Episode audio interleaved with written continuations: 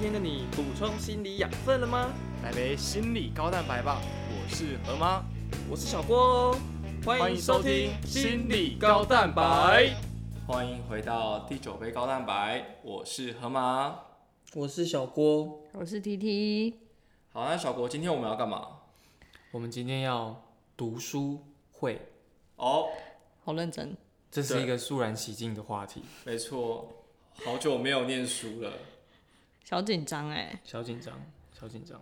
不啊，但我觉得比起之前硕班还要念 paper 做 PPT 比起来，这次压力似乎小了一点。可是你的标签大概跟国考差不多多。没错，我国考没有标签呐、啊，学霸是不需要标签的，所以你才是最紧张的那个吧？那我们今天要念的是什么？我们将要念星象练习。那最一开始我们有在线动拍了这本书的封面嘛，然后就是跟大家分享，然后蛮多人投票，就是想要听我们来做这一集的读书会。嗯，然后我们也在前几天的时候抽出了两本书，嗯，对，给幸运的粉丝们。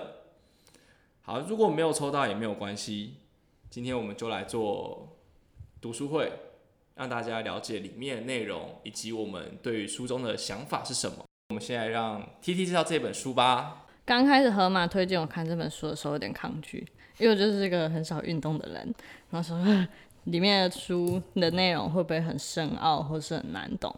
但是看了之后，真的它真的很白话，而且它有举一些运动员他们在实际在场上或是练习的例子。其实我觉得他们举的那些理论跟例子，其实也可以外推到我们生活当中。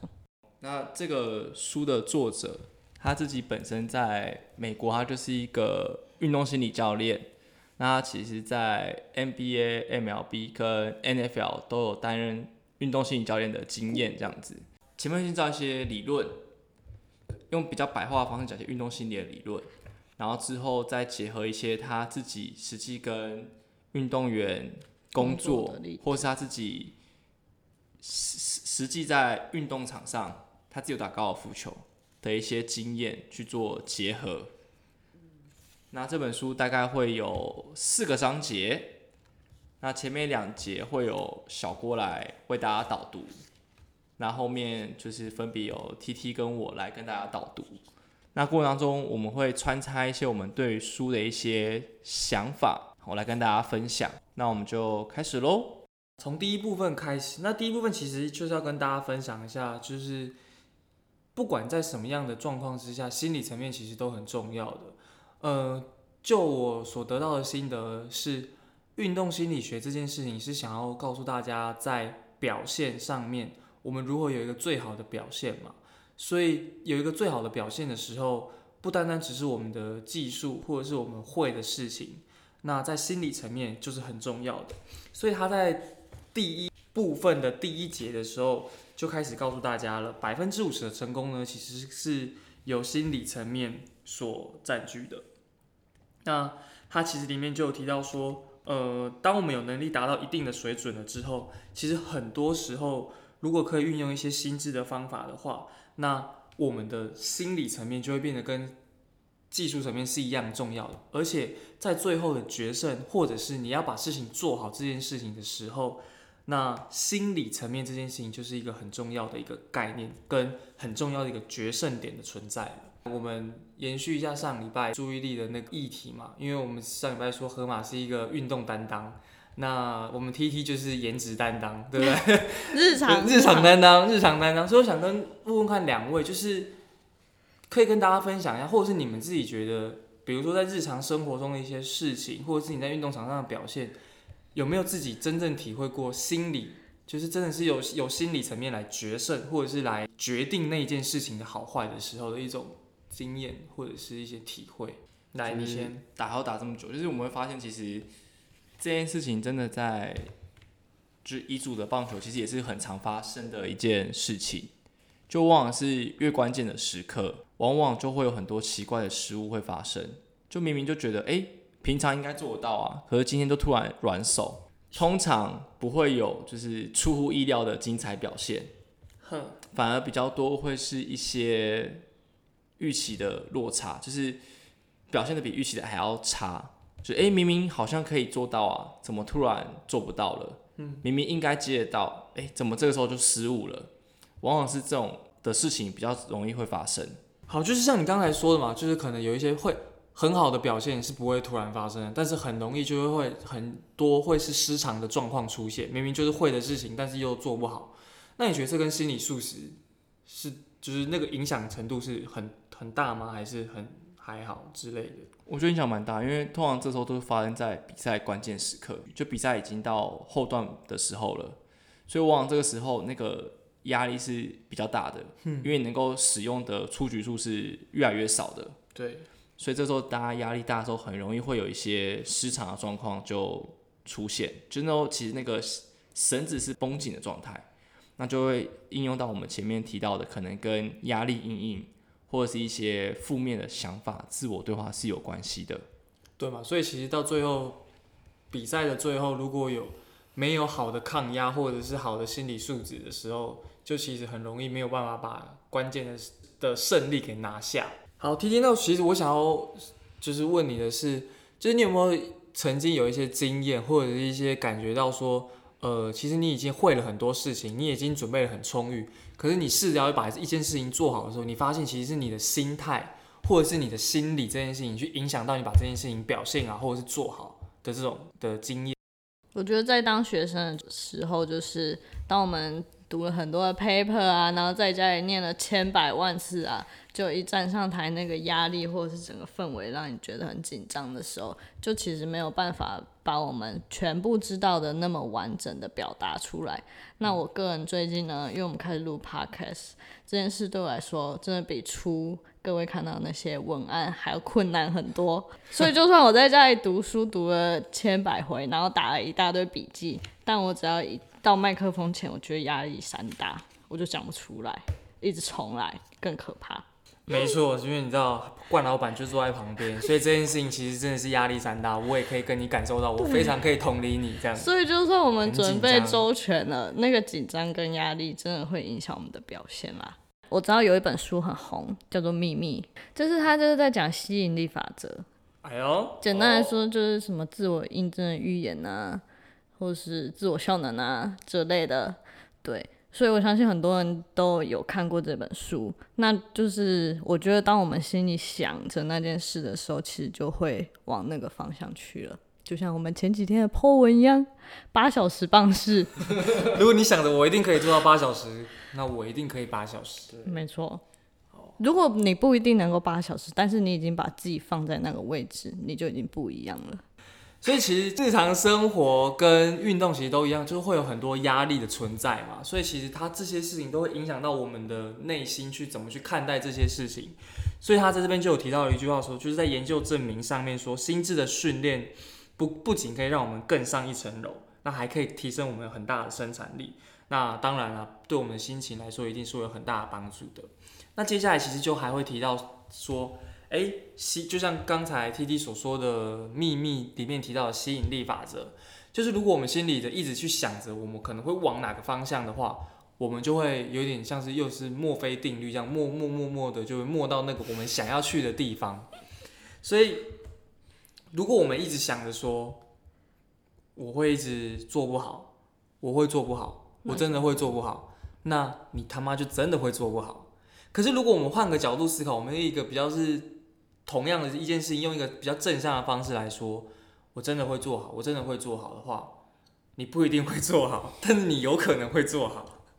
这件事情就是说，就很明白，就是你你有努力不一定会成功嘛，但你没有努力，你绝对不会成功。就是我觉得很重要的地方，就是不管怎么样，你都要先相信自己有赢的可能性。对，就像我们最近去正大带团课的时候，那些小朋友的反应，就是也印证了这件事情。所以当我们跟他提一些实力比较弱的学校的时候，他们的态度是很轻松的。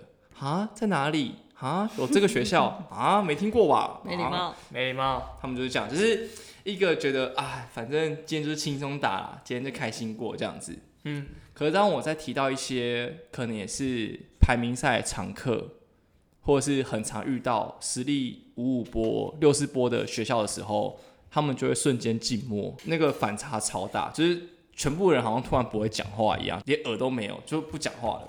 可是这这其实蛮合理啊，因为你就会发现，就是前面那个困难在，当然就是很容易就会产生一个很爆肝大的压力啊。对，所以这时候往往说，其实我回应他们就是，其实你们这些学校里面也不是，因为都有输有赢。那如果在这时候安静了，代表说你们其实也没那么有自信。那在这个时候，往往就会往不好的方向发生。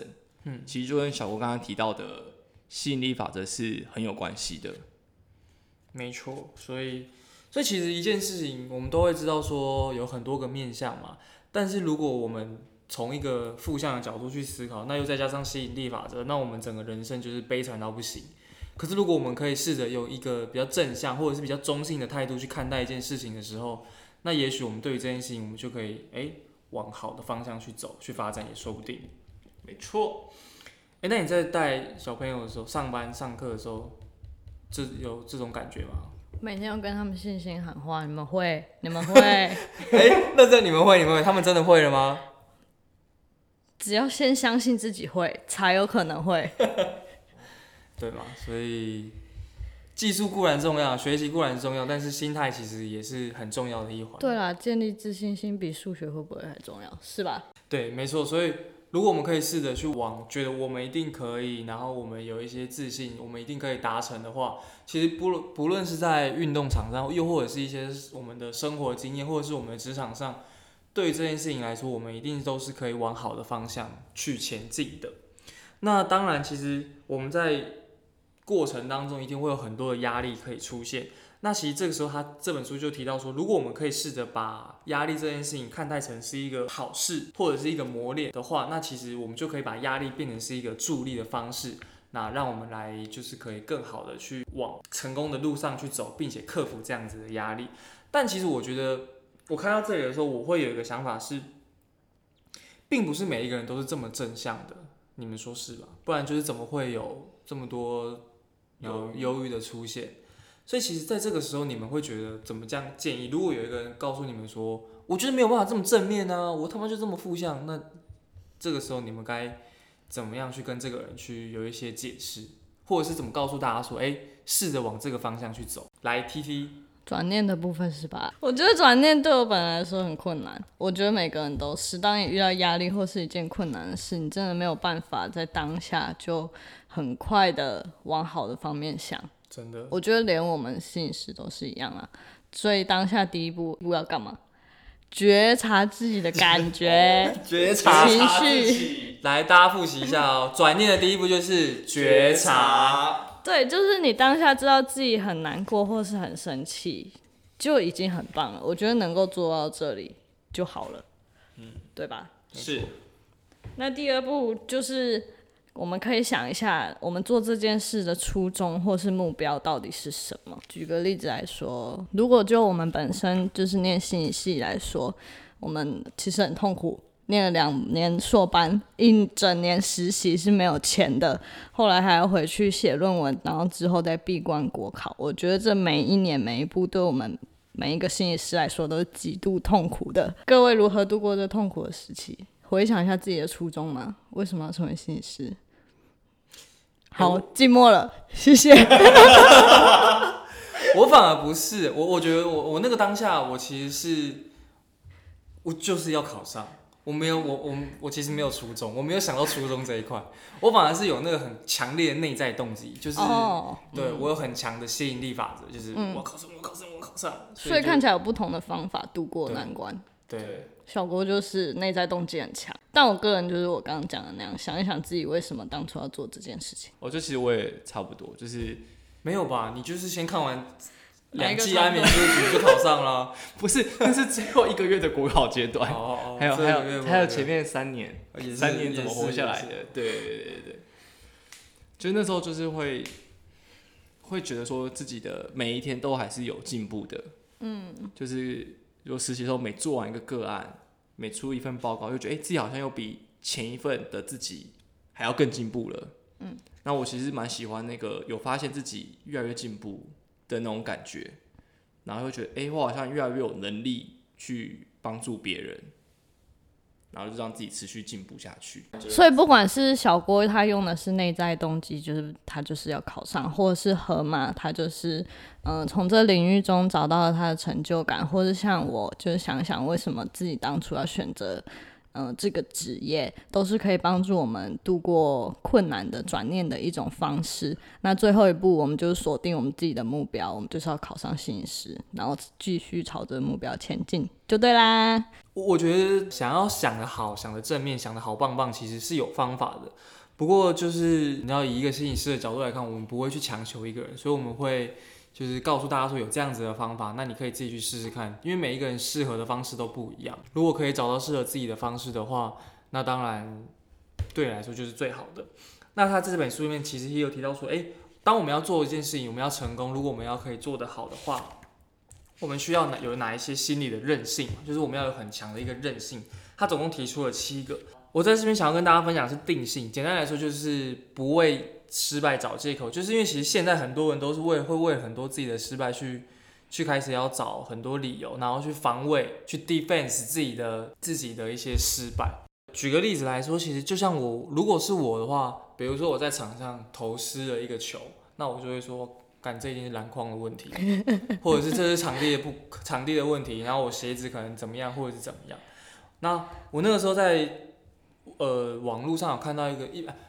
网络上看到一篇文章说，其实很多时候都是我们为了保护我们自己的自尊心。那因为保护我们的自尊心的时候，所以我们才会去对很多事情去做，去做一些反击，那不让自己受到那个很大的心理上受到很大的创伤跟伤害。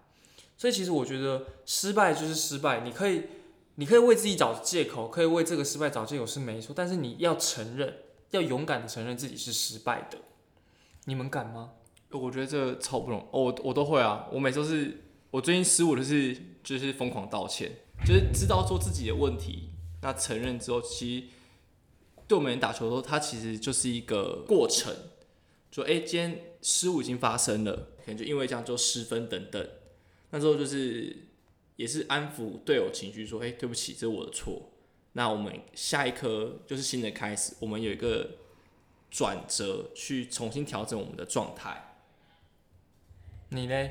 可是我觉得这件事情还蛮需要练习的，因为在日常生活中一定会遇到各式各样的挫折嘛。对，让你觉得很烦的事情。那第一件事情，我们一定都是怪别人，什么都可以怪，或者是天气也可以怪。没错。像我最近，那你最爱怪什么？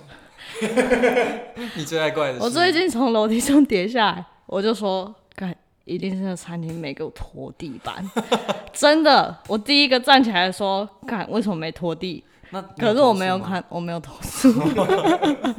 可是我没有想到是我自己一边走路一边玩手机啦。后来我想，所以这这件事情其实是需要，真的是像你说的是需要练习的啦，因为承认自己。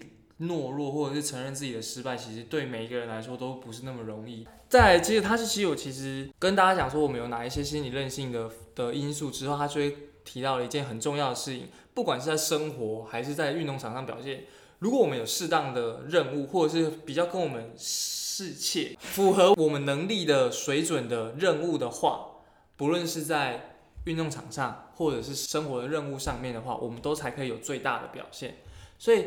简单来说啦，就是有多少能力你就做多少事情，那你有那个屁股才能吃那个泻药的意思啊。对，就是这样。现在很多人就是强调速食，强调快的世界，所以很多人就想要很快的成名，就会想要爬得很高。那如果越级打怪的时候，其实这对我们自己来说，其实我们去办不到啊，办不到的时候，那我们对我们挫折感就会很大。那对我们来说，其实我们也没有办法达到一个最好的表现。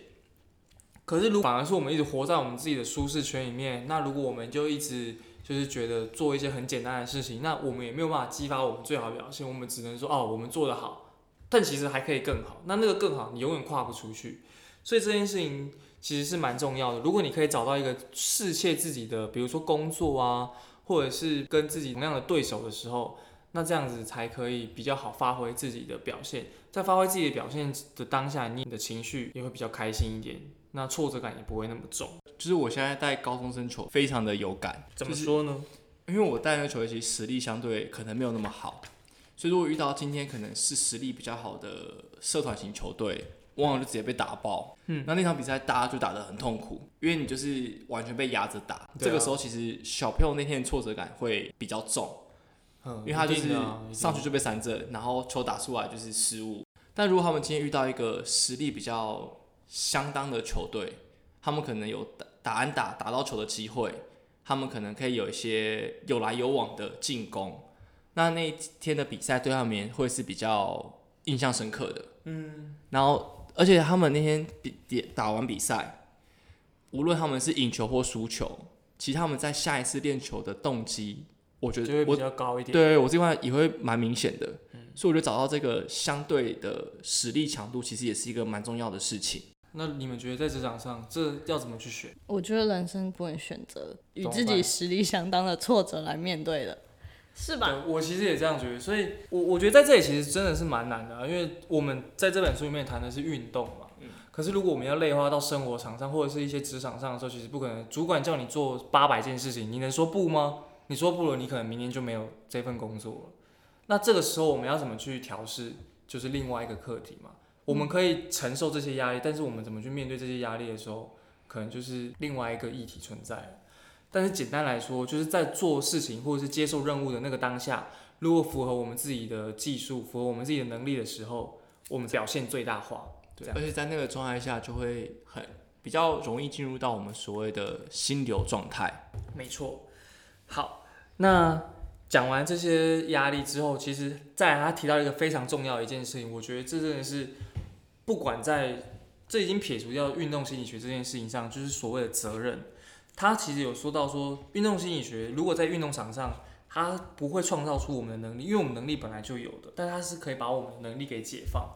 这个意思就是说，如果我们可以学到一些心智的技巧的话，那我们就可以帮助我们把我们所会的、所学到的，用一个更好的方式给表现出来。但是我们要怎么样去表现出来的时候，这还是其实提到的是我们的技术层面嘛。我们如何拥有这些技术层面的时候，就跟我们的责任很重要，就跟我们对于这件事情的态度很重要。他在这本书里面有提到是年轻球员从大学毕业之后直接进入到职场上，但他们还没有把职业跟学生这两个身份给分得很清楚。所以他们其实因为学生就是下课之后可能练完球晚上去去跑趴了，可是很多人跑趴之后，那我隔天我可能就翘课嘛，那我就不去上课，没差，反正没有点名，我下次再点补点或者是怎么样都好。可是，在职场上的时候不可能啊，你隔一天晚上跑完趴，你早上六点七点你就死命都是要爬起来，你不爬起来，你就没有办法对你自己的职业，你对你自己的工作去做出一个很好的负责任这件事情，负责的态度。所以我觉得，其实这件事情不是只在运动场上啊。你们呢？你们遇过这样子的学弟妹，或者是你们遇有遇过这样子的同事吗？在学生球队最基本就是准时，对，对，你不要八点练球，你八点半才来。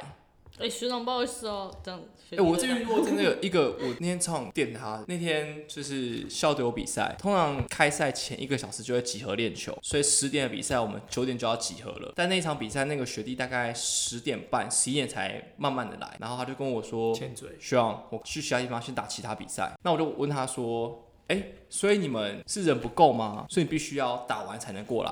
没有啊，人够啊，我就想打完再过来。我说你队长的十点半你才出现，就是有没有责任感啊？激动，最激动。学长冷静，你是队长，你应该是要一个责任的那个头，因为学员是看着你的角色在行事，他不一定看其他人，他会看队长。那你当队长，可是你却连基本的准时都做不到，那你还谈什么其他的带队这件事情？我也很有这种深刻的感受，那我就不多说。那你呢？同事间啊，或者是也是你遇过这样的人吗？当然我近日有感，近日有感，你也是。我冷静想听。先说冷静 没有啊，PT 冷静。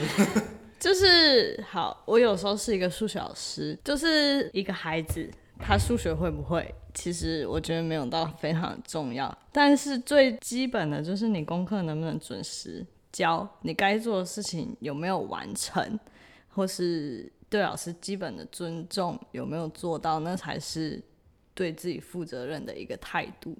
所以，如果连这个都没有办法好好的完成的话，我觉得就其实不用讨论接下来的你功课要多好啊，或是像你们队上，如果一个人球刚河马很生气的那个队长，他如果球打得再好，可是他的态度是这样，我相信他应该也不会受人喜欢吧。就是这样，我觉得责任这件事情对于生活啦、职业啦来说，其实都是很重要的。但这就是必须要去学习的，因为不是每一个人就一触可及，马上就可以知道说什么叫做责任。各位就是不妨去好好去思考一下责任这个这一件事情的重要性。然后再来，他就有提这本书有提到说有个十个自我毁灭的坏习惯。其实这边就提到说毁自我毁灭的意思就是让我们没有办法实际的去好好去进行，或者是。让我们有一点像是半途而废。说到了自我毁灭这坏习惯的时候，其实我这边想要跟大家分享一个理论，所以我觉得大家可以试着去理解看看，这个东西叫做自我落差。Carl Rogers 一个很伟大的心理学家，他把我这个东西分成了现实我跟理想我。现实我的时候呢，就是现实你实际上做到了自己。那理想我就是你理想中的自己嘛，这很简单的去理解。当这两个有落差的时候，就会很各种焦虑啊、忧郁的出现。那这个都是一些很自我毁灭的坏习惯，那就在跟这本书里面提到的。所以，就像刚才 T T 前面讲到说，如果你可以去觉察现在自己的状态的时候，我觉得这就是一个很棒的进步。那如果你可以试着去了解到现实的自己是怎么样子的，理想的自己又是怎么样的时候，试着去弥补这样子的落差的时候。也许这十个坏习惯就可以好好去做一些调整跟释放，你就不会再这个样子了。在第一步的最后一个部分，他就提到了我们要如何进入到下一个层次。其实我们很多时候都会一直想着说，我一定要好，一定要好，一定要更好，所以我要拼命练习，让我成绩越来越好，可能打击率上升，投篮命中率更高，或者是做事效率越来越好。但其实有时候，我们如果可以遇到一些挫折，我们我们预先遇到一些坏事情。就像一一句老话说的，我们能够蹲得越低，那我们当然就跳得越高嘛。没错。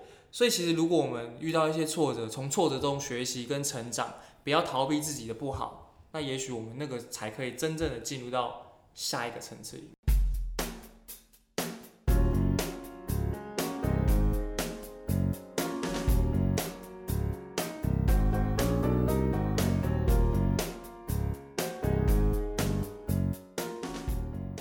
再接下来是第二部分，就是在这一部分里面，其实谈到的主要的内容就是前面有三个地方所提到的，一个就是吸引力法则。如果我们怎么去想，那我们可能就会在冥冥之中，我们就会变成是那个我们想要的样子。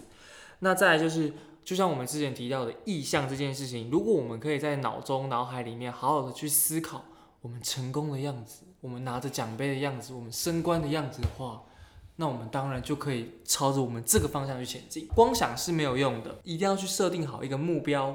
当我们设定好目标的时候，我们就可以朝着我们这个目标去前进。呃，他在这边有提到一个 ACT 回溯法。那这个 ACT 回溯法呢，它主要就是说接受现在这个样的自己，想象创造一个我们想要的状态，并且好好的去行动，朝着我们想要的目标跟我们想要的梦想去前进。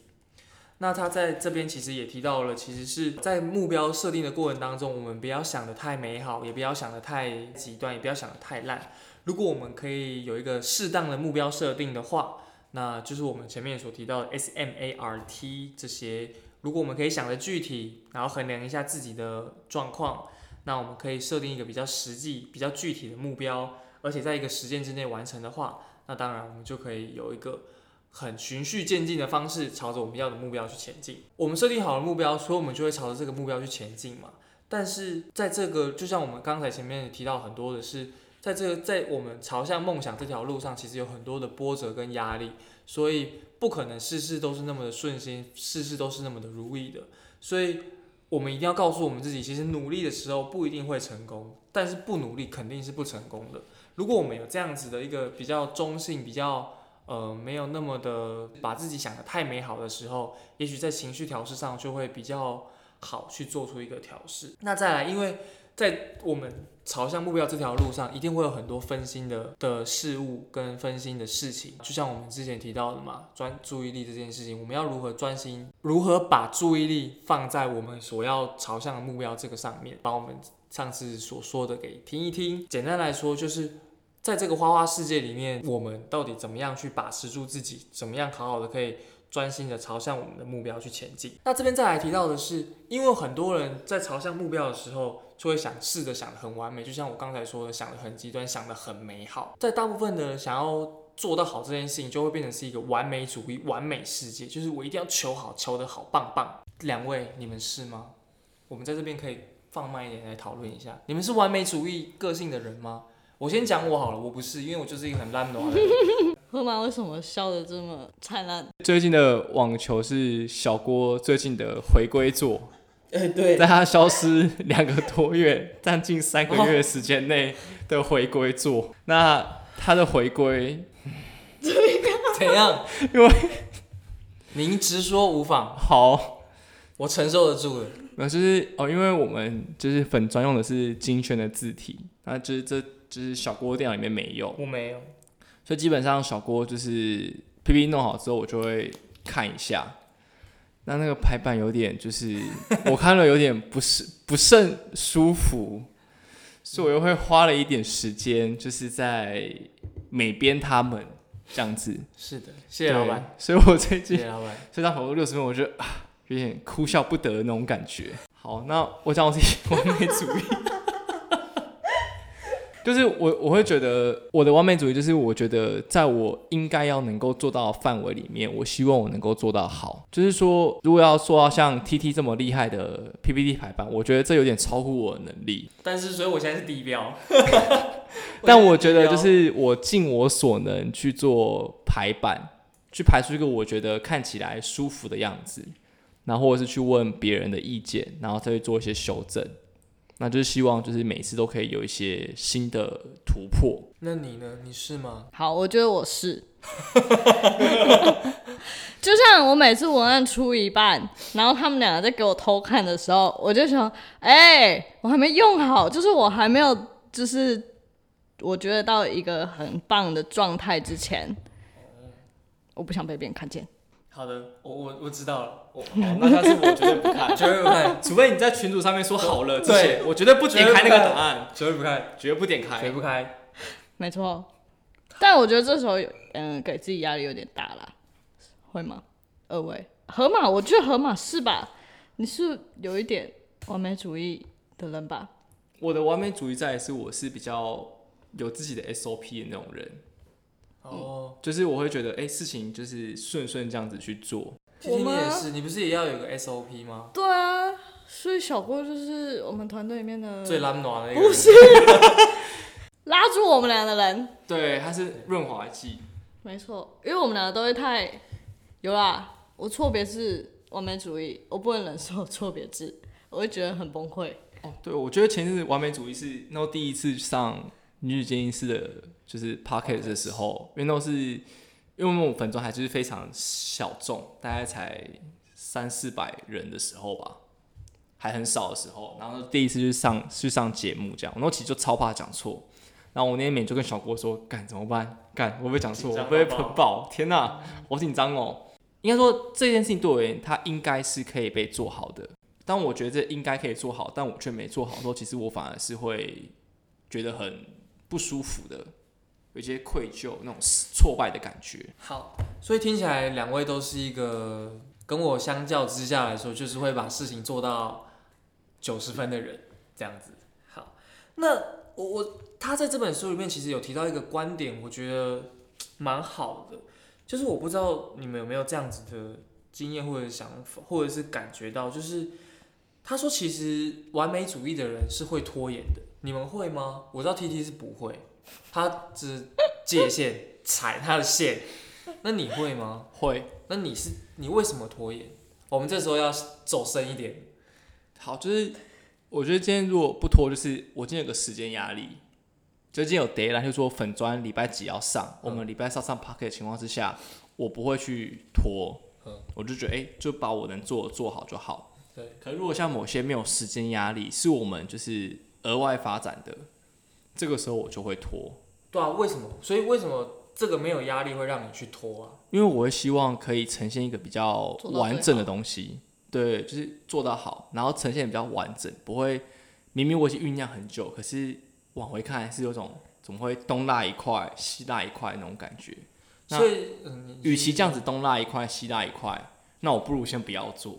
所以对你而言，会拖延这件事情，其实是因为想要把事情做到更好，做到更完美，所以还是扣着那个完美主义来对去去，就是想要把事情做到最好的九十分的那个状态。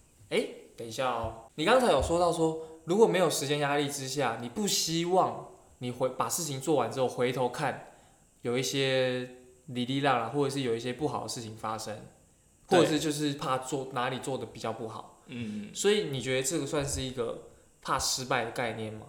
我觉得也是。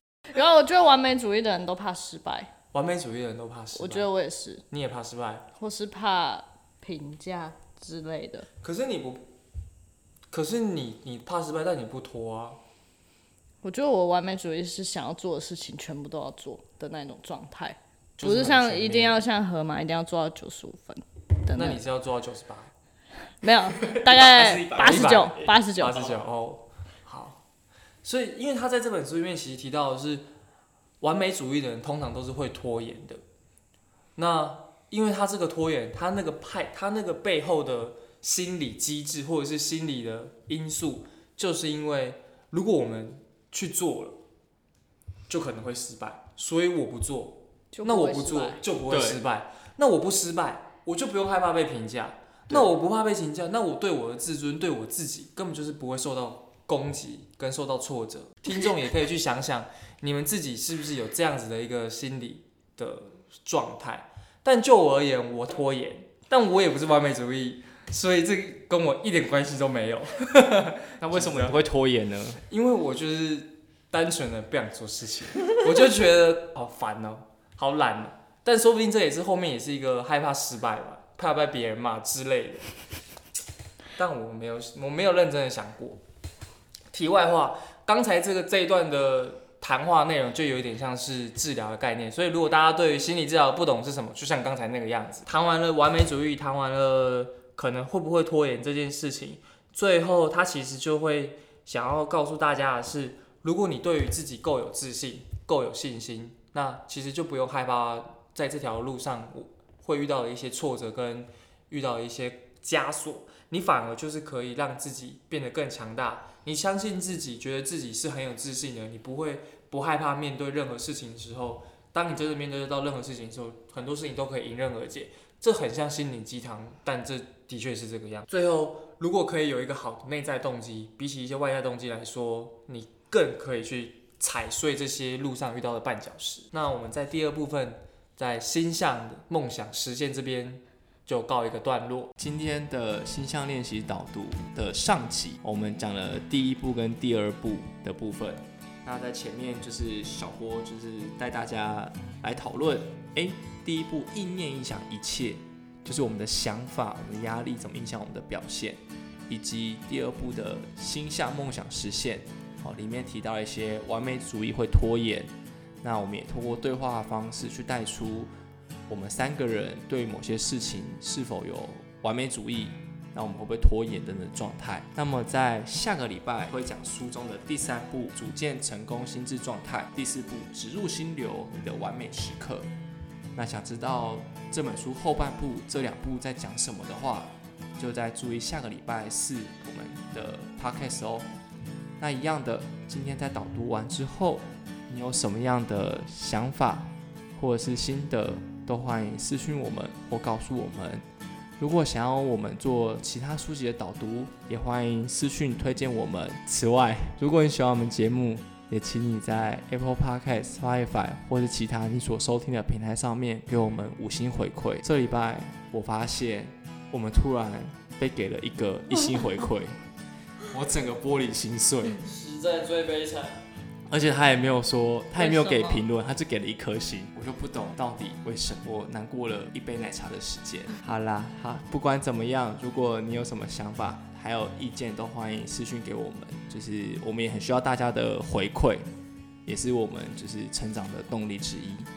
好，就这样，我们下一杯高山仔再见喽，拜拜拜拜。